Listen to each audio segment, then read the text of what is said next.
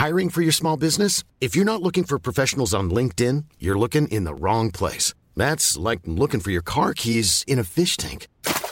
LinkedIn helps you hire professionals you can't find anywhere else, even those who aren't actively searching for a new job but might be open to the perfect role. In a given month, over 70% of LinkedIn users don't even visit other leading job sites. So start looking in the right place. With LinkedIn, you can hire professionals like a professional. Post your free job on linkedin.com slash people today.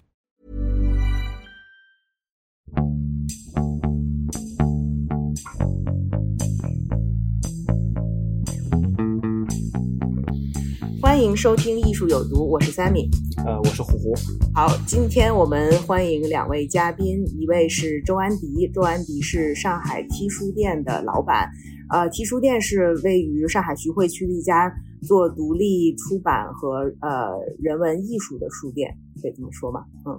还有一位嘉宾是嘟嘟，嘟嘟是上海 Feel Feel Gallery 的老板。那 Feel Feel Gallery 其实是一一家很年轻的艺术画廊，然后他们也做很多就是艺术和商业之间的跨界，而且位置也很好。位置在哪里来着？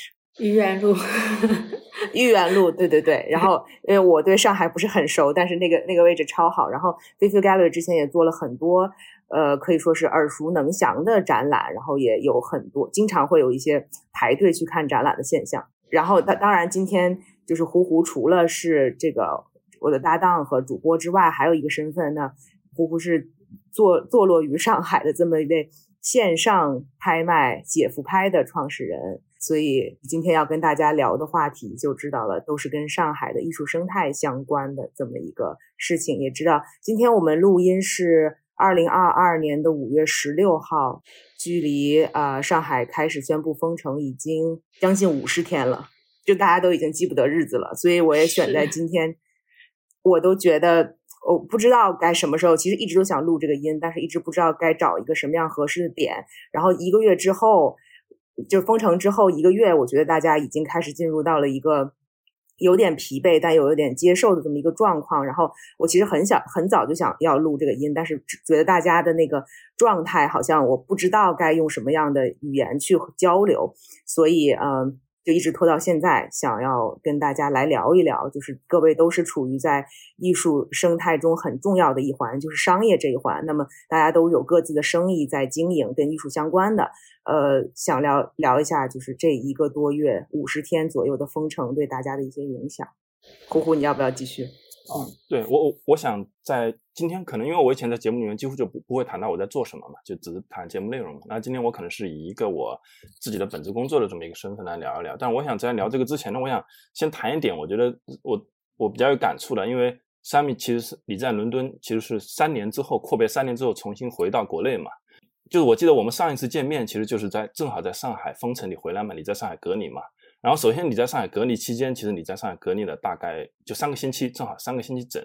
然后中间你就联系过我几次，然后呢就不断的问一些什么啊，你们那边什么情况什么。那个时候其实我这边情况一切正常，因为我我在浦西嘛，然后我一直在上海封城前最后一天，我的所有的行动都是正常的，所以我说。那个时候很多人开玩笑嘛，就说大家是那个什么决赛圈选手是吧？但一旦到了 四月四月一号开始，所有的决赛圈选手全部都都都全灭。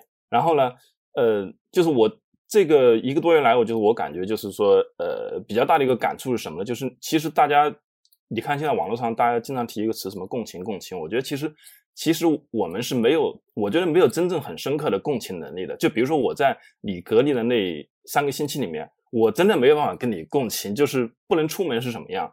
然后呢，在我关在家里这一个多月呢，就不要说别人了，就我父母就不能理解。他说，因为我父母在湖北嘛，他说武汉疫情最严重的时候，我们武汉的亲戚啊，包括我父母什么的，他们都能下去买菜。他他不相信，他一点都不相信，我们现在不能出门去买菜，然后我必须要去拍。大街上空空荡荡的那个视频，最后我转了一个上海一个网友，就是用无人机拍摄了，就是整个市中心的一个全程的街道上空无一人的一个那样的一个视频给他，可能他才接受，就是就是说，哦，原来我们真的不能够出门，然后所有的那个商店全部关闭。所以呢，我觉得其实这次最起码，我觉得我的一个感受就是，其实我觉得，呃，我们互相之间没有，就是说没有，其实没有特别强的一个。一个一个就是说理解别人的一个能力，直到这个事情发生在自己身上，就包括那个以前就是已经被传烂的那句话，就芳芳说的，就是什么时代的一粒灰落在每个人身上就是一座山，但是它没有落在你头上的时候，你就不知道这个山有多重。所以呢，这个是我我自己的一个感受。然后呢，呃，我再讲一个，就是我呃，就前几天我卖掉一件作品了，就是因为我很多业务其实通纯通过网上来进行，我是做这个线上拍卖。但是呢，就是很多人就是说听到线上拍卖了，他他不能，他以为它是一个很轻的一个模式，但事实上呢，我们每一件作品就是跟任何一个画廊、一个拍卖公司卖掉一件作品，它的流程是一模一样的。就这个作品啊，最起码就是说你要寄过来，然后再寄出去，然后呢，一旦这个快递断了之后，其实就意味着我们所有的业务就面临一个基本上就是全部全全部被切断。所以呢，就是我到现在为止，其实这一个多月其实也卖掉，我算了一下，卖的差不多两百两百件左右作品吧。但是绝大部分作品几乎就全部在库房，啊，呃，全都是很便宜的东西，没有人买贵的东西了。现在全部在库房，没有办法发货。然后呢，没有办法发货意味着什么呢？就是买家他可能就你发货的时候再付款好了，他就不会付钱。但但这个我也能理解了。然后呢，我要讲的就是我前天终于就卖掉一件作品发货了，但它是一个同城的案例，就是上海的一个客户，他突然有急事，他说纪念日到了要要送礼物，然后呢。然后呢，问我能不能派人去取，然后我判断了一下，有这个可能性。最后是怎么解决呢？就是因为我们库房所在的那个小区，呃，它是在前段时间出现阳性的，所以管管控特别严。然后呢，我们库房的人他是不能够出去小区的，只有小区的志愿者才可以把东西放到小区外面的货架上，因为你才能出小区，货架在小区外面。志愿者每天只有两次的时间可以出去。但是取货的人能能不能正好在志愿者出去这个时间来取呢？就没有办法很很没有办法接上。然后我要冒的风险就是什么呢？我要提前把作品包好放到外面的货架上，在这个客户叫过来的跑腿来取货的这个时间点，这个东西可能会被拿走，因为外面现在货架上几乎都是菜啊，就是什么这种生活物质嘛，就经常会拿错或者是就是弄丢什么的。那最后我是冒着这个风险，最后把这个作品放在外面。还好，就中间这个时间差没有很久，大概就半个小时左右，就是这个作品被拿走了。但是也是一个差不多接近一万块钱的一个东西。这就是我最近这一个多月成功卖掉了，在上海卖掉了唯一的一件作品，就通过这种方式卖掉的。所以你刚才说很多发货的问题，好像我们直奔主题了啊！就是我知道嘟嘟那边 Vivu Gallery 也做很多商品，所以你们这这。这一个多月都是怎么过来的？也会有发货发不出去的问题的。有，但是我们仓库好像两周前可以发货了，中通快递可以发货，所以积压的五百多单可以呃发掉了。好像就上海订单发不了吧，外地都发掉了。那你们发货的有专门的同事在管吗？没有没有，我们是呃那种智能云仓，所以它是一个专业的仓库。对，好高级。对对对，所以呃，关于货品方面的话，我们的产品其实除了上海地区，其他外省的我们都已经发掉了，这还是算是一个好消息吧。嗯嗯，但是就是对于一些新产品的开发呀什么的，这些东西都呃，产品开发可能今年就我我们就会直接 cancel 了。对，因为我自己本人已经关了六十多天了，我是从三月十几十二号开始关的。对，因为我家住的就是上海一开始疫情的地方，我在松江，然后所以我已经关了两个多月，然后一个人关在这里。然后呃，远程一开始是远程跟大家一起工作，然后后来到大家也一起被关进去，呃，隔离起来之后就完全线上办公。然后像产品部分的话，我们今年就很直接的就想暂停掉了，因为呃产品开发不出来，打样不了，然后大货也做不了，所以我们今年就不会再去做产品了。把剩下的货发完，我们就会退仓吧。嗯，哇，听起来。很严重啊呃，其实呃，像二零二零的时候，我们也做过类似的决定，因为二零二零疫情的时候，我们那时候是有一家画廊加一家咖啡店，两间独立的店，但是连在一起的。那个时候就觉得说啊，看不到这个疫情的头，觉得很危险，但是不可能硬撑，所以我们当时就很大声的跟大家说，我们把咖啡店关掉了。那这一次也是一样的，就是我们。最重要的还是画廊的部分，所以呃，我们会把电商的部分先做暂停吧。对，没有办法在这种情况下什么都要，还是像以前一样正常去运营的。那我想知道，就是在你被三月中就被关了嘛？那当时画廊还是正常开放的，对吗？画廊是正常开放的，而且那个时候那个展览其实到已经疫情有点散开了，还是非常高人流量。嗯，我们也还是做准备，说四月份的展览可以正常举办。没有想到，呃，所有的展览全部计划打乱了，时间也打乱了。那我不知道，就是有没有什么，就是如果说你觉得。太个人或者太商业机密的话，你可以不用说。就是你们的人员上这两个月有变动吗？有会有什么裁员的问题？嗯，呃，那倒是没有，就是我们没有裁员，然后给大家的工资我们也都是足额发的，因为有看到政策说，就是如果。不返工就不工作的话，可以发上海最低薪资嘛？但是，嗯，我们公司有很多外地同事，你真的给他发两千多工资，我是不知道他们能怎么活下去的。所以我们全都还是足额给大家发工资。那菲菲 g a r 现在有多少员工呢？我们全职的话，可能呃十几二十个吧，加上实习生，可能要到三十。对。哇，那还是那还是很多，对对，一个 中中型公司的量。是因为我们做的事情就是很多元化，所以我们的团队其实不小。对，胡胡，你有什么问题吗？对，就我我想，因为十几个人在艺术圈绝对算中型公司了，就超过大部分画廊的一个组织架构了。你们有很多工作是可以通过纯线上完成的吗？呃，我们的确有很多工作可以纯线上完成，但是我觉得是一个状态的问题，倒不是说，呃，大家会摸鱼什么的，而是在一个这样的阴霾的环境下，你就是大家都需要去调节心情吧。我觉得线上办公的效率就是很低，这就是个事实。就是有一些东西可能很快就可以解决，但是可能线上办公它还是会要做很久，或者是沟通很低效啊什么的。好呀，我我我们先了解一下嘟嘟这边情况，然后转到安迪，安迪的 T 书店的情况是怎么样的呢？书店反正就是原来的时候是，嗯，一开始有疫情，看到新闻就是说一些大的美术馆，还有那个就国立的那些美术馆，就他们自己就是国国家让他们关掉嘛，就像西安啊、什么 PSA 啊这些，他们关掉，关掉。当时我就觉得说，我们也自己主动关掉算了。因为确实人也比较多，而且我们空间其实比较狭小，没有特别好的通风，然后可能站里面来个七八个人就觉得有点拥挤，不是特别安全。我就是对我们自己实习生或者是我们自己也好，对顾客也好，都不是太安全。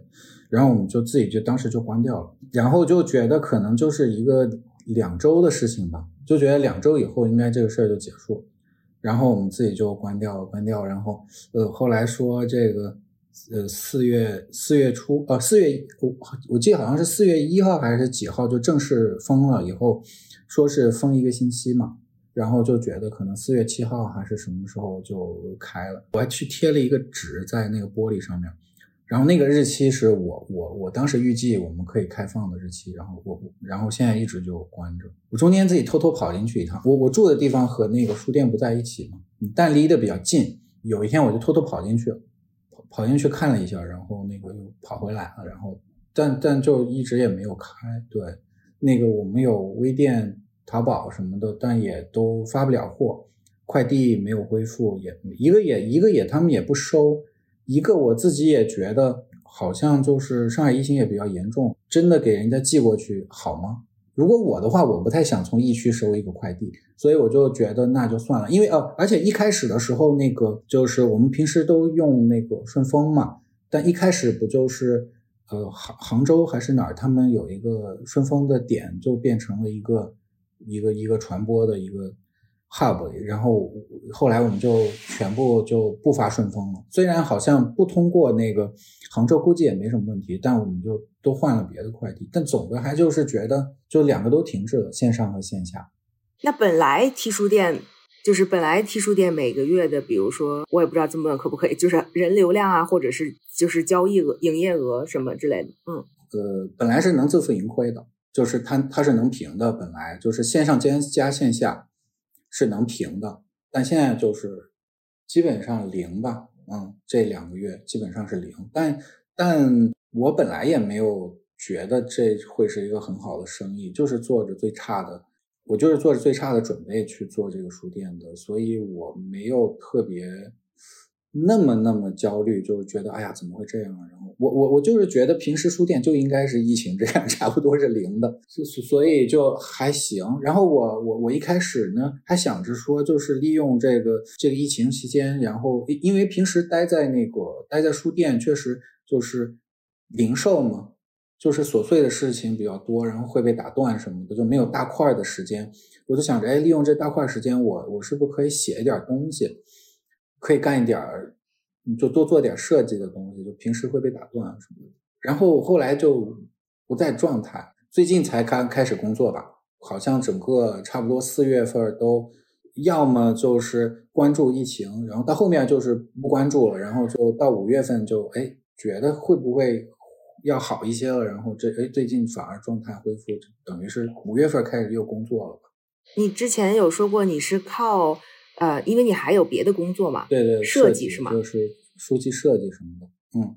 那你是在靠着设计在养书店吗？其实书店的运营成本说高也不高，然后就其实主要就是一个那个房租嘛，也也没有太多的钱。我们那个，所以一开始我们书店就开的比较小，嗯，就五十平米，就五十平米沿街的这么一个空间，所以你要想就支撑着它，也也还是能维持吧，嗯。但特别时间长的话，就感觉就比较吃力。但是现在才才两个月嘛，就等于是多养了多赡养了一位老人。所以你的房租房东有说要减免或者是怎么样的吗？我们房房子是那个徐房的，就是恒富的。我我很早疫情之前问过，就是有没有减免的政策。那那个时候他们说还没有，但是后来。那个新闻上不是说什么有什么呃，就是受疫情影响是只要是跟国家租的房子就可以减免一个月到三个月嘛？但我没有收到这种正式的通知，就从房东那儿还没收到。但我希望是这样吧，就是是国有，我们是跟国有单位就租的嘛，就这个是一个一个比较庆幸的地方。但是但是他们没有跟我们说。就我没有直接收到通知，但他确实也这两个月没有跟我，还没有跟我们就要房租什么的。对，你有雇员吗？书店？我们书店是有有有三个人加实习生，但是其实是员工是相当于是我们那个设计工作室和出版那块儿的雇员，所以不太影响。就是我们只要大家还在做设计项目，在做出版，就其实那个工资是从那儿发的。书书店其实说实话雇不起人。就我们负责书店的人，主要还是实习生。然后实习生前段时间，就是我觉得还比较巧，就是刚好那个呃前面实习生结束了，我们找新实习生刚要刚来的时候，就疫情开始了，就实习生也没有过来。而且我们实习生本来就是那个按天的来结算的嘛，所以就没有太多这个人员的成本是没有。嗯，那还好。哎，那嘟嘟那边有什么房租的补贴吗？呃，我们画廊跟画廊旁边的仓库吧，都是呃国企的房子，所以特别好，给我们免六个月。因为我们的大房东是公安局，对我们是公安局就是改造的一个地方，所以他们是我们大房东，所以给我们免了六个月，特别好。然后，但是我们的那个办公楼它是私人的，所以现在还没有任何消息吧。嗯，我觉得可能比较难一些，然后包括我们那个智能仓库，我也觉得比较难一些，对，所以可能就是可以去掉一半，但是那个画廊本身呢，就是去掉的话也是蛮大一笔钱了，嗯嗯，湖湖那边是办公室是吧？我我其实租的是那个就是徐汇西岸那边的一个住宅楼嘛，就是那那个地方是作为仓库和办公嘛，但那个完全私人的，所以。我是跟房东说了，就主动跟房东说了，因为我以前是半年付一次房租，然后半年付一次的话就压力比较大嘛，最起码也要是十万多了，就这样的。然后我跟他说，先换成那个月付，不然的话，我觉得一次性就是付半年的话，对我这段时间就压力会比较大。啊，房东也同意了，啊，然后但是但是没有减，没有不可能减免的，因为那个是私人房产嘛。然后跟那个安迪正好相反，我是四月份还比较有工作状态。因为我主要在卖的其实是库房一些存货嘛，就虽然卖掉了，但是寄不出去，因为艺术品它毕竟它它不是一个呃必需品，你马上就要收到嘛。其实其实对于线上拍卖和线上的那个艺术品电商而言，已经很多客户都已经养成习惯，就是今天买的东西我明天就要收到，最起码你明天要发货。我们的工作节奏是非常快的，所以我以前的工作节奏基本上每天我要收很多快递，同时我每天要发很多快递。然后从四月份以来就是零收发，就基本上我收不到，然后也寄不出去。然后寄不出去还好，但最关键的是我收不到。那比如说我卖家，我的我的方要寄给我的东西。那寄不过来，寄不过来我就没有，其实我就无就等于是巧妇难为无米之炊了。我等米下锅当，现在无米了，就是这么一个状态。所以我四月份呢，我还有一些存货，我可以靠这些存货。但是到五月份，其实我的存货基本上就耗完了。那如果按照现在上海的这种状况，可能要到六月份才会恢复。比如说，就对我来言，对我而言，就是唯一的一个信号，就什么叫解封了，就是快递可以正常收发。我觉得这个是唯一的。就对于很多很多，我觉得不仅是艺术圈了，就是。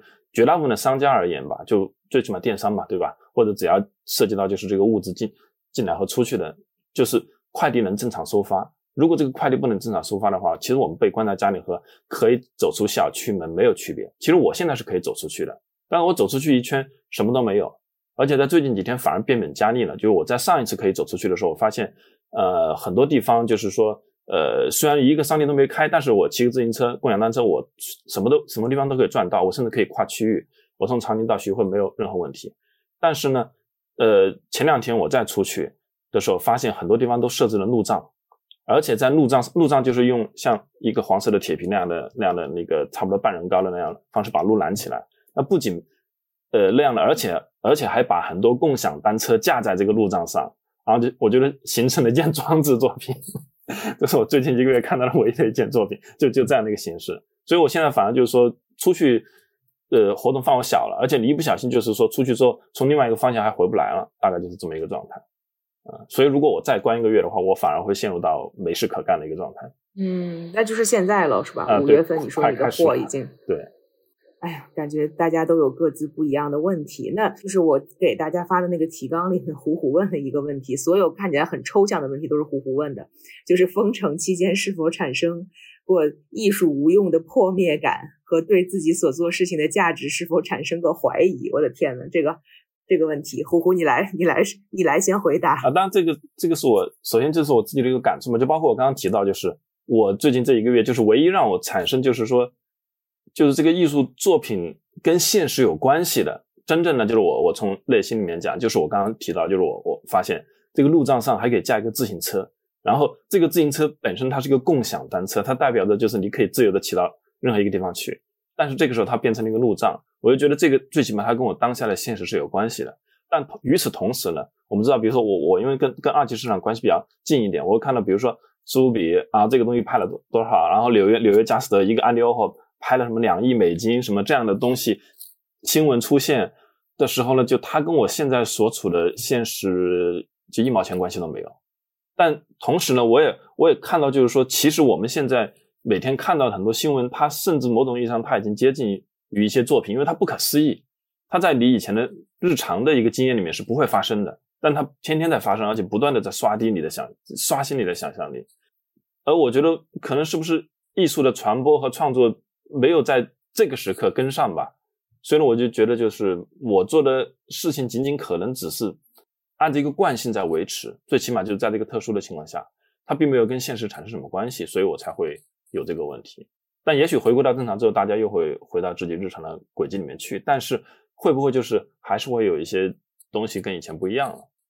我其实还好，因为我反而会觉得在这个时候，艺术是我的一种精神寄托。因为，嗯，我可能会把艺术定义为音乐啊、电影啊、书籍啊等等。那我是关的最久的人，我关了六十多天，而且是一个人。那我在这期间，我大概电影、纪录片看了可能有三四十部吧，然后。呃，书也看了几本，然后呃，音乐也听了很多，所以我觉得在这个时候，就可能艺术是我的一个比较强的精神寄托吧。因为不然你一个人在家隔离，你真的不知道，就这真的很绝望。所以就是可能靠这些来充实自己，或者是打发一些时间，或者是有收获一些东西吧。嗯。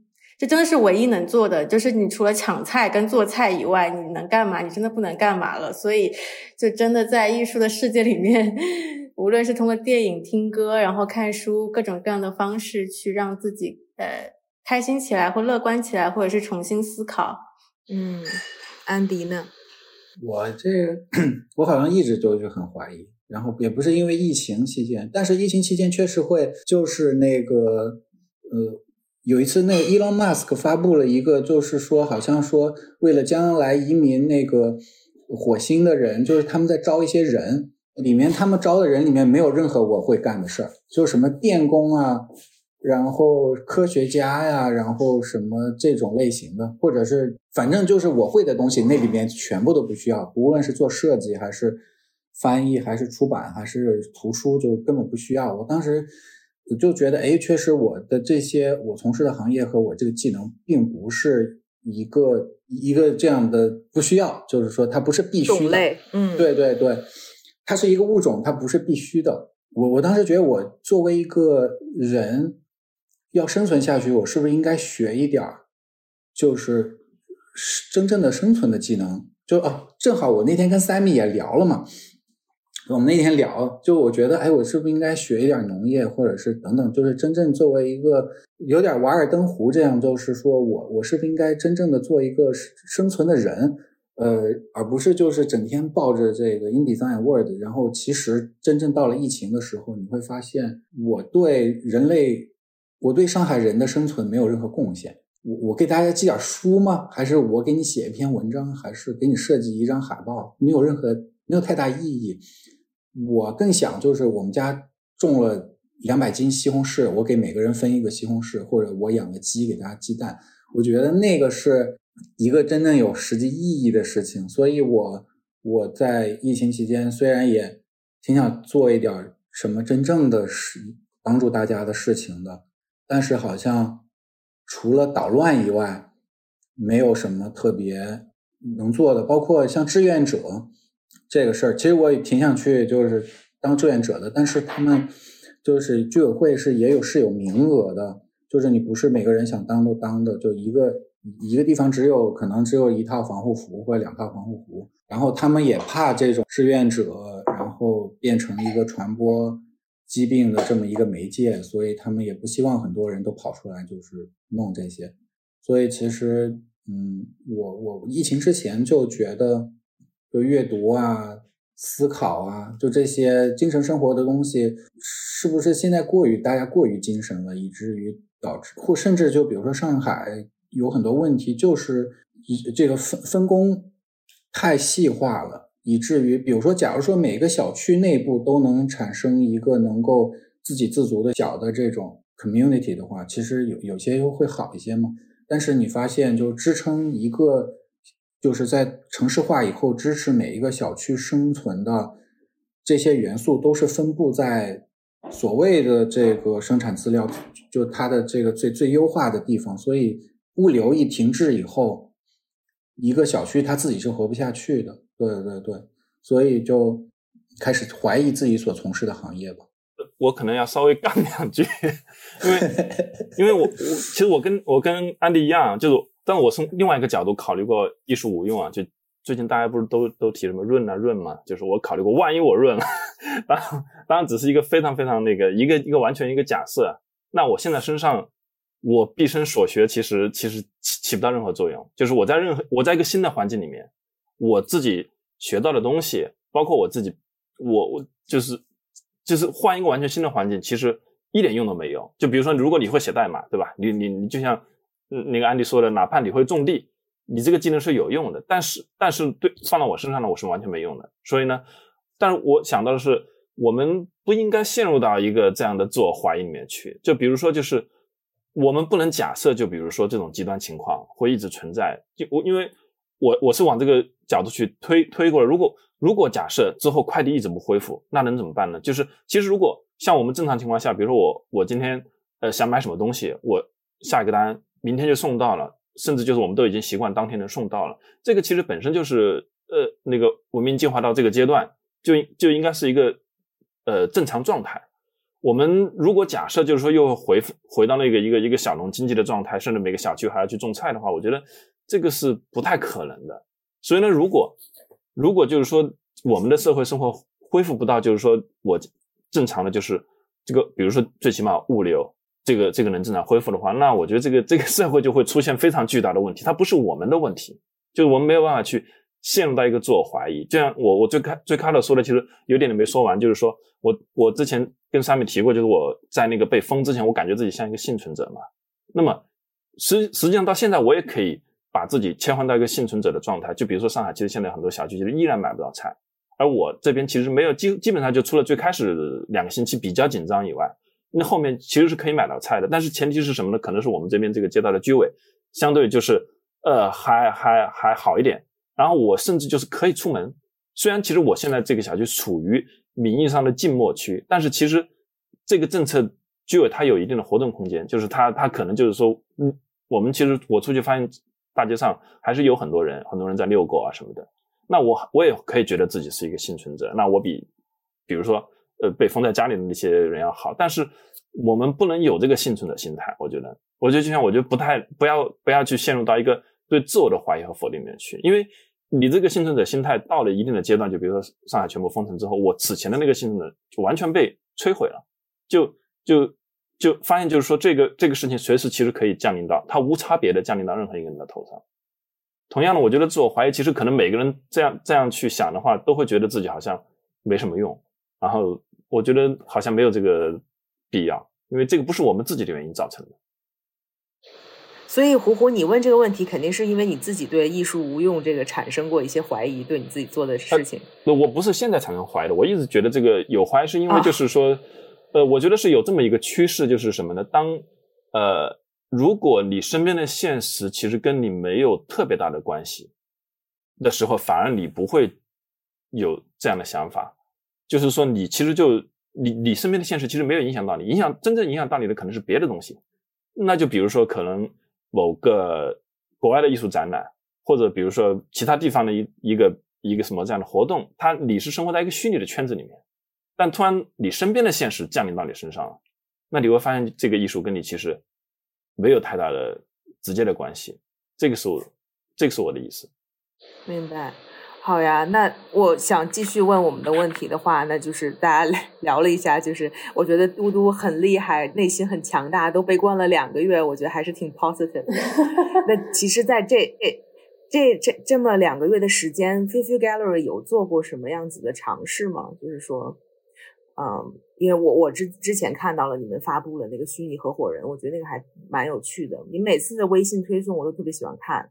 谢谢，嗯。其实那个虚拟合伙人是我们之前就筹备了很久很久的，然后只是因为疫情期间，它变成了唯一一个内容产出了啊。本来我们是做了一个虚实结合的线下展览，是呃关于元宇宙主题的吧？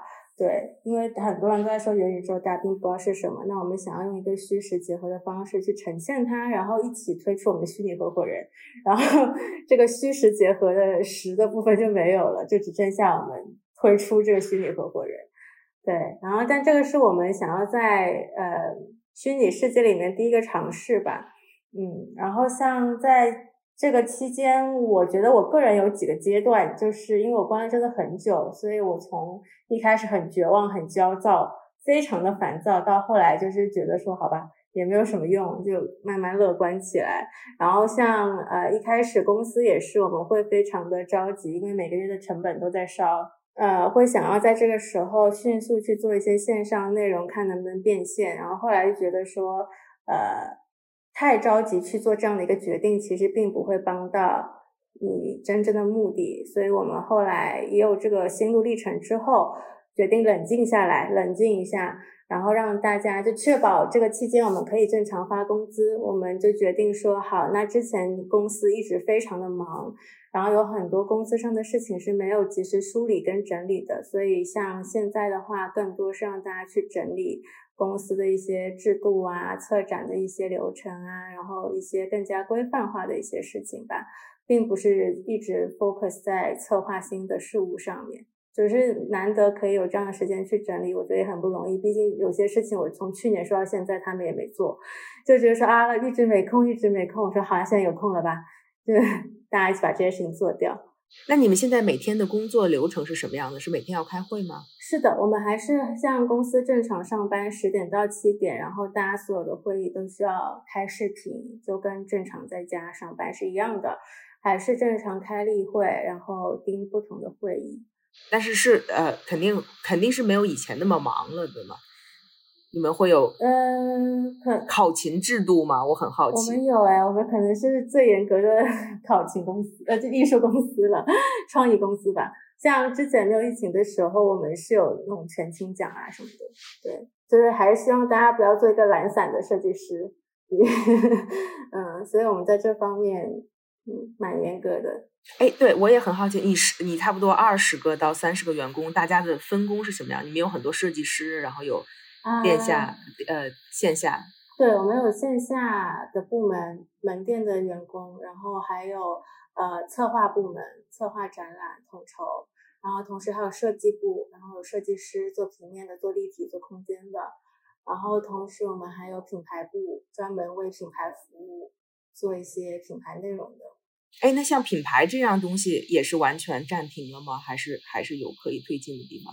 呃，品牌东西就比如说让他们重新去定新媒体想要做的内容方向，如何去支撑品牌内容，就是更多就是梳理你解封了之后想要怎么做，因为你现在想拍视频也拍不了，想做什么也做不了，呃，所以更多就是让他们重新去做品牌定位，嗯、因为我们自己呃有画廊这个品牌，然后我们还有个酒的品牌，呃叫 Good Catch，然后还有一个虚拟合伙人，然后虚拟合伙人我们也像做品牌一样在做它，所以就其实工作内容就是很多。我记得以前你也做很多就是商业上面的，呃，跟不同的商业地产啊那些活。呃，其实我们主要客户不是商业地产，我们主要客户是呃消费品品牌。就比如说我们去年呃艺术家有跟啊、比如说爱马仕合作、麦当劳合作等等，像这样的快消品牌，太平鸟啊等等就比较多。像今年的话，这一部分肯定是会受很大影响的，因为在疫情关闭之前，我们其实好几个项目已经要马上签合同了，然后这些活动都是。比如说为了六幺八呀什么的，这样一来全部没有了，其实对我们来说损失是非常大的。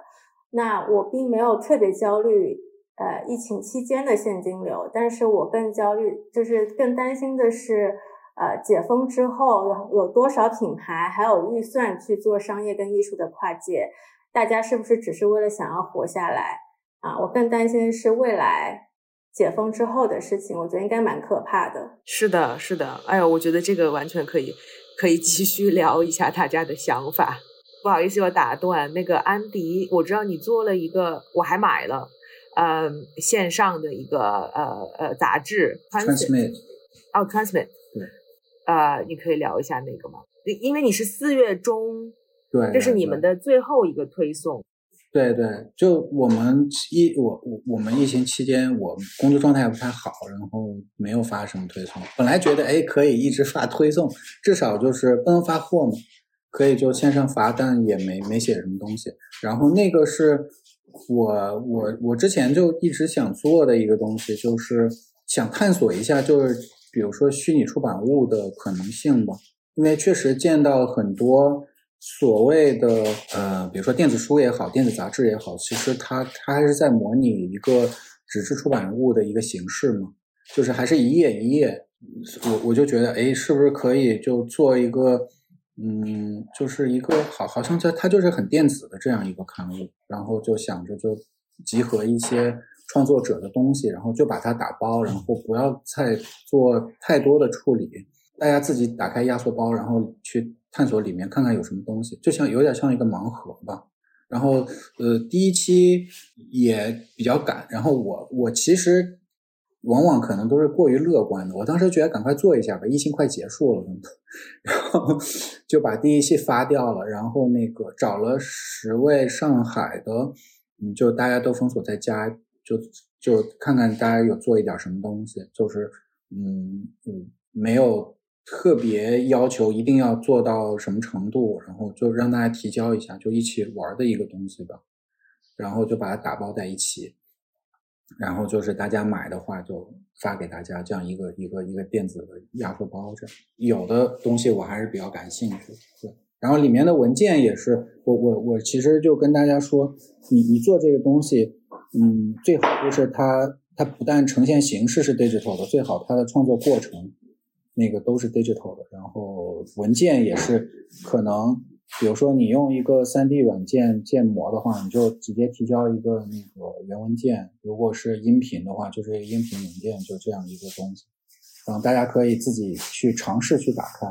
然后，如果那个，嗯，那个你没有带这个软件，你想办法自己下载一个或者干嘛，就是也也是一个有点互动或者是有种考古的感觉吧。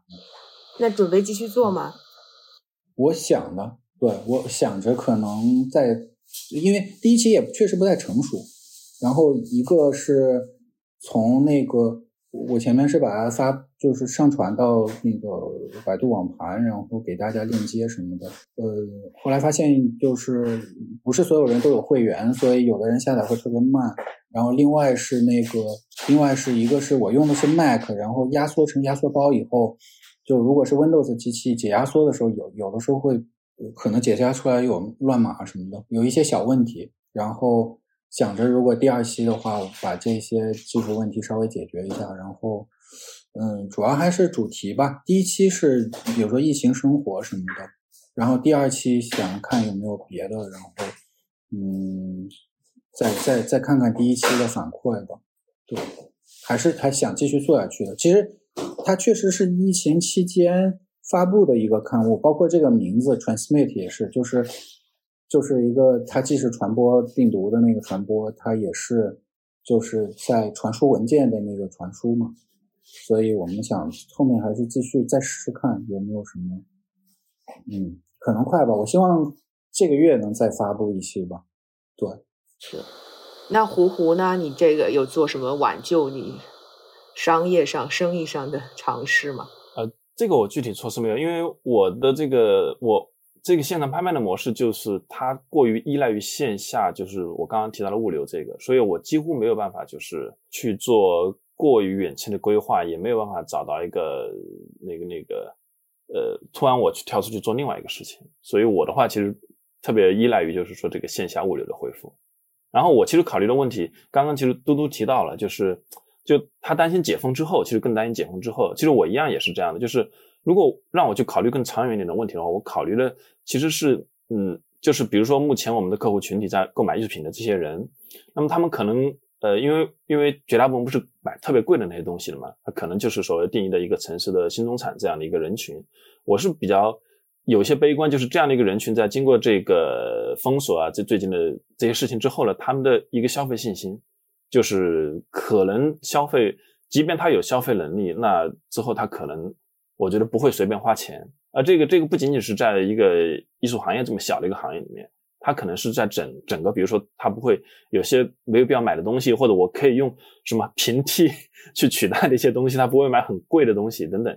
整个就是说大家的一个消费信心会下滑，就是我尽量去省钱，保留现金等等，变成这样的一个消费模式。那这样的话，他最终会。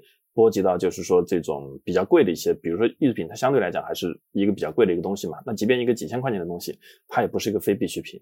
所以其实我是觉得，呃，这个是很难修复的，就是大家的一个，就是所谓的一个城市中产的一个幻灭感吧，就觉得好像奋斗到现在，突然发现就是说什么其实你都不是真正拥有。我觉得尤其是就是最终击溃大家信心的就是入户消杀这个事情，就是我在过去的。一个半月，我让我觉得毛骨悚然的就这个事情，因为我我我发现就是其他事情我都可以我都可以接受，我都已经接受了。万一哪天我阳性了，把我拉去方舱，我也可以接受。那但是我当我看到这个入户消杀这个事情的时候，我就彻底彻底崩溃了，因为因为我没有办法处理这个事情，我就我就比如说，因为我我库房有大量的这个画没有包起来，而且没有办法包起来，对吧？一些作品如果真的有人进去了。或者我家里的墙上挂的，那我怎么处理呢？就是他对着它一喷，它就毁掉了。然后我后来想来想去，我发现我没有任何，我已经就是没招了对这个事情。所以如如果这个事情真的就是说真的普变成一个普遍行为的话，那这个对于大家怎么说呢？就是说活在 就真的就是陷入到一个一个一个一个最最大的恐慌里面去。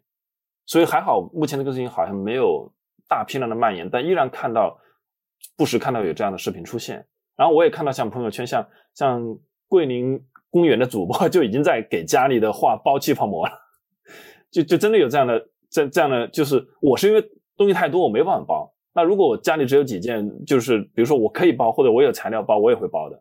所以这个我觉得是其实是这个，即便上海恢复了正常，大家可以正常出行，可以收发快递，可以怎么样了，但是这个这个消费的信心，各方面的信心什么时候恢复，这个是非常巨大的一个问题。所以我我已经很久很久没有主动劝人去买艺术品了，我全部都是被动的等人来买，我从来不会主动去买，因为我觉得。大家都很不容易，对吧？手头有现金，这个时候拿出来买艺术品，就除非你真的想买，对吧？那我不拦你，但是我不会主动跟你推啊，说这个东西不错，你你需要这个吗？我绝对不会主动，我已经很久没有这样做了。那嘟嘟呢？都一直点头，我觉得说特别对，就是我觉得就是特别没信心跟没有信任感，是我觉得这一次所有上海人民留下一个心理阴影。而且我觉得正常你说二十一天养成一个新的习惯，其实大家都被关了这么久了，你的新的习惯都养成了很多了。像以前我可能还还还是会去买衣服呀，买什么呀？我觉得我现在关下来，就算解封了，我都不会去买衣服了。就是我觉得有很多。消费习惯上的一些东西都会被改变，嗯，然后大家一定会觉得说，我需要留更多的现金，因为公司有现金流，大家个人也会有现金流嘛。你如果几个月，你如果是自由职业没有收入的话，这不是一个很危险的事情吗？我觉得更多人会选择去存钱，然后不消费。像以前上海更像是一个大家就是玩乐主义，就很开心，然后呃享受生活。我觉得会。有蛮大的阴影去改变这些的，那你觉得会改变你对于运营 Fifi Gallery 以后的方向上有一些什么什么变化吗？我觉得我我们方向的话，更多是还是要走虚实结合路线吧，就可能不能完全靠线下，嗯。因为本身我们，呃，举个例子，就是说，比如说元宇宙概念很红，但是我并没有想要立刻去做，然后也没有想要呃立刻去参与。但是像在这个期间，我可能更让大家更多去学习这方面知识。呃，当它有更好的环境或者是更好的平台机遇的时候，我们会想要去做它。是的，而且其实你刚刚也说了，我当时觉得你的。呃，估计还是蛮悲观的嘛。你就说今年不会再做任何新的产品开发呀，全部都停掉啊，这些，嗯，感觉是好像不是很，就是你对未来或者这这一年未来的，嗯，这一年好像不是很乐观。对，就是啊，就像我说，我担心解封之后的事情，呃，但是因为我们的团队人不少，就是他会有那个责任感在那里，所以我更偏向于。像当年二零二零一样，去砍掉一只手臂去保另外一边的一个感觉啊！就在这种时候，你不可能什么都要。安迪这边呢，你有什么规划吗？可能本来也就觉呃，本来是觉得书店运营比较稳定嘛，嗯，然后我我我不太觉得一个小的独立书店能什么多扩张或者连锁之类的，就本来相对稳定吧。然后就想专注多专注做一些嗯设计方面的工作吧，然后正好也也是这样，但也确实，嗯，本来这个宏观经济就就就不是特别好，再加上这个疫情，我也我我个人也不太觉得说，就算是上海解封了，也也也不是说，嗯，就马上能好起来。我我觉得。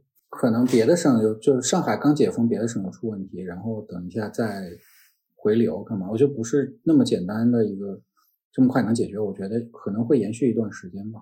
然后这段时间内，实体书店，呃，我我对于那个消费习惯的问题倒不是那么担心，但是确实觉得，嗯，就算是解封了，你需要一个过程，就是大家又去实体店啊什么的。我不是担心大家说突然间赚钱了，然后那个要把钱存起来不花了。我是担心大家就赚不到钱了，就是无钱可存，然后也无钱可花，然后那个确实图书还有艺术品都不是那个生活必需品嘛，不是必需必需品，所以就是嗯，确实在这个方面还好，就是我们体量实在是太小。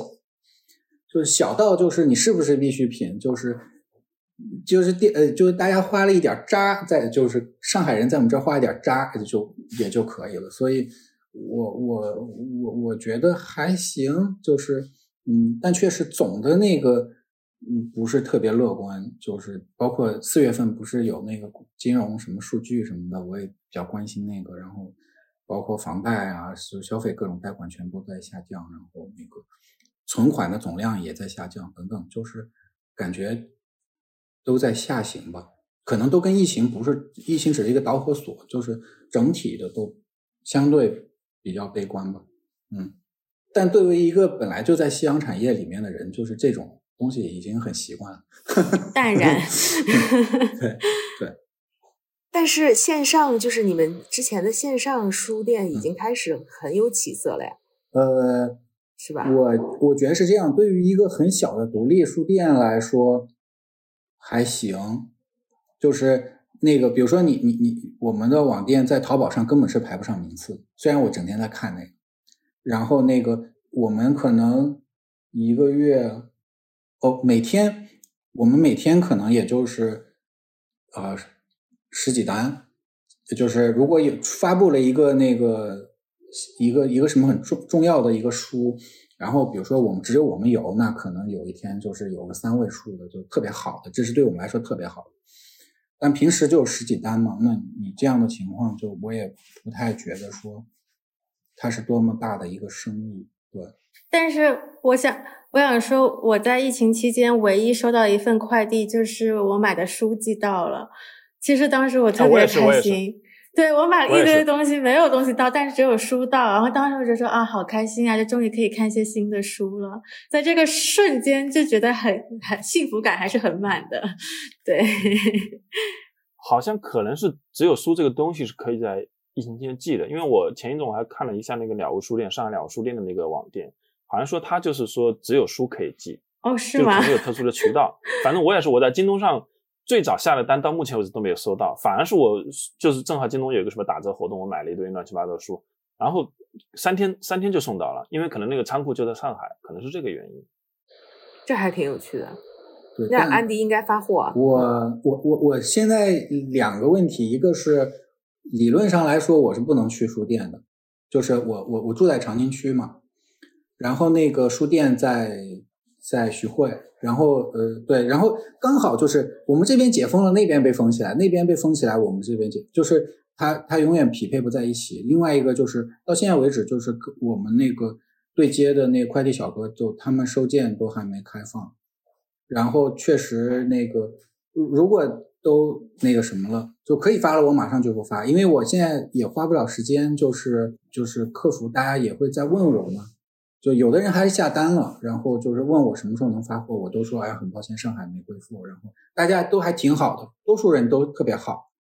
就一听说我们有的人不知道我们在上海，就知道我们在上海，就上海加油，然后就是不是特别也没有退什么的，就是很支持我们，就一直在等，我也很感激。就对，但是所以就能发了，我们就马上就会发。那嘟嘟这边应该也遇到很多人来催单吧？是啊。因为我们客服是外包的，仓库也是外包的，所以我们可能没有那么多直面的这种感受吧。对，所以就更多跟客服说啊，就是能等就等，等不了就先退吧。对，嗯，但是因为我们也是清仓嘛，所以大家很清楚，就我们我们就是清掉了，今年先暂停，所以啊，已经很便宜了，所以大家就是可能愿意等。我我其实物流还有一个比较担心的，我不知道你们小区有没有出现啊，就是就是我库房所在的那个小区呢，目前是对。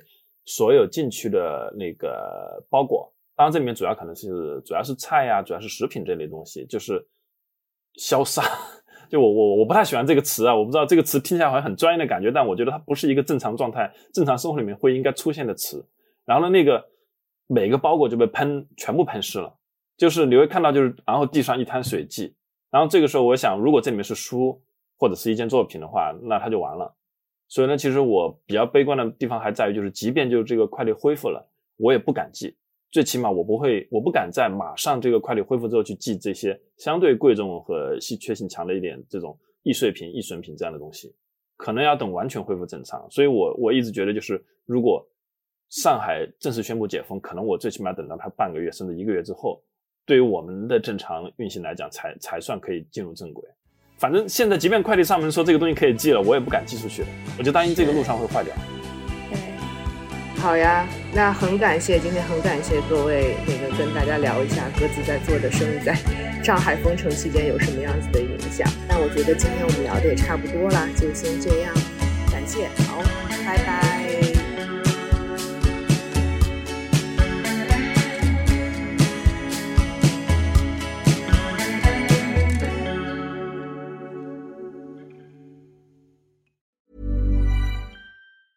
Planning for your next trip? Elevate your travel style with Quince. Quince has all the jet setting essentials you'll want for your next getaway, like European linen, premium luggage options, buttery soft Italian leather bags, and so much more. And is all priced at 50 to 80% less than similar brands. Plus, Quince only works with factories that use safe and ethical manufacturing practices. Pack your bags with high-quality essentials you'll be wearing for vacations to come with Quince. Go to quince.com slash pack for free shipping and 365-day returns.